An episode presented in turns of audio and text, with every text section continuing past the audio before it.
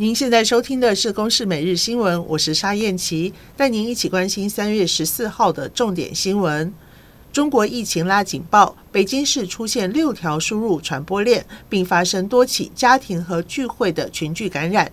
官方表示，目前正处于疫情控制的关键期，呼吁市民非必要不要出京。而上海十四号起关闭客运站，深圳则要封城七天。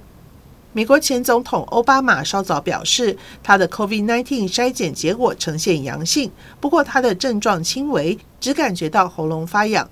欧巴马和太太蜜雪儿都已经完整接种疫苗和追加剂。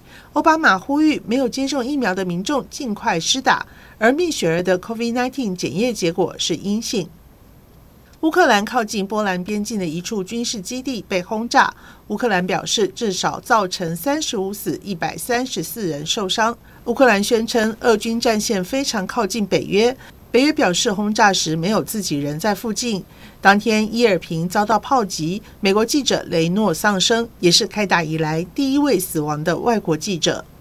HBL 高中篮球联赛男子组的冠军战，昨天在小巨蛋压轴登场。光复高中靠着陈将双在中场前四秒钟投进制胜球，以五十九比五十七险胜南山高中。光复高中队史上首度闯进 HBL 冠军战，就抱回首冠。而淡水商工则拿下女子组的冠军，是队史第二度缔造三连霸纪录，也是淡水商工第十二座后冠。淡水商工总教练陈美丽说。这一批的孩子，说实在，我一开始不是很看好他们。其实一开始我就跟他们讲说，我们用挑战者的心态，用挑战者的心态去打这一次的 HBL。